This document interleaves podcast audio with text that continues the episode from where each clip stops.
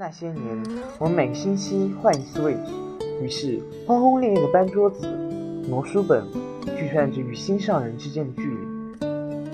那些年，上课时总会偷偷的望向喜欢的那个人。时光过去，过不去的是美好的回忆。Time FM，我们一直彼此相依。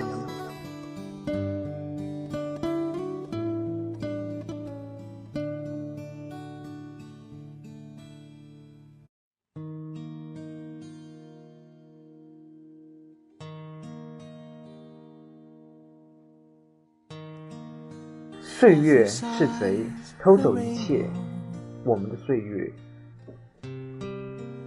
用鱼缸当头盔的小男孩，一双晶莹明亮的大眼睛，动不动就笑，笑的时候明媚的要融化了你；动不动就哭，哭起来可以去当摇滚朋克主唱，难听的想把他扔到外太空去。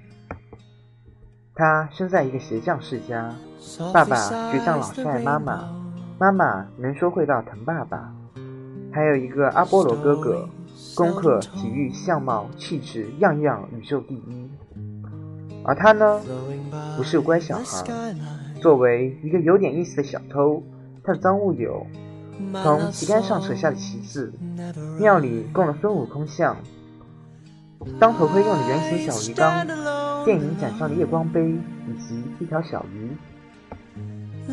一共两个老师，一个不喜欢他，另一个也不喜欢他，于是被罚用鼻子贴着黑板报数，成为教室里的经典回忆。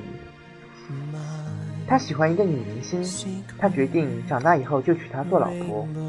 他渴望吃一盒昂贵的月饼，于是街头卖明星假签名照，其中一个就是他喜欢女明星。妈妈说他没出息。每天爸爸都问他中文课学了什么。英文课学了什么？他说中文、英文。爸爸说哦。后天他故意说中文课学了英文，英文课学了中文。爸爸也没有反应，原来只是问问而已。他不是这个家期待的重点，他是一个小混球，他是一个机灵鬼。爸妈只希望他听话不惹事就好。哥哥疼他，偶尔争闹。后来的童年，哥哥得了绝症。台风将家吹得七零八散，世道欺人，人人冷漠。爸爸说：“做人一定要保住底。”妈妈说：“做人总要信。”哥哥总算亲了他爱的女孩，向往着自由的爱，离开了这个世界。小家伙把所有的赃物都扔进了海里，因为奶奶说：“把最爱的东西填满苦海，就能和爱人重逢。”再后来，爸爸也去世了。种在哥哥坟前的小树长大了好多，小家伙长成了微笑着的帅小伙。他依然相信哥哥说的两条彩虹的故事，妈妈也相信，因为做人总要信。岁月何为神偷？他偷走地位，偷走金钱，偷走亲人，偷走青春，留下赤条条的我们，留下不再迷茫的我们。岁月让我明白何为人生的最爱珍藏在心里的便是这个神偷想要告诉我们的。而且他从未偷走因为他从未离开。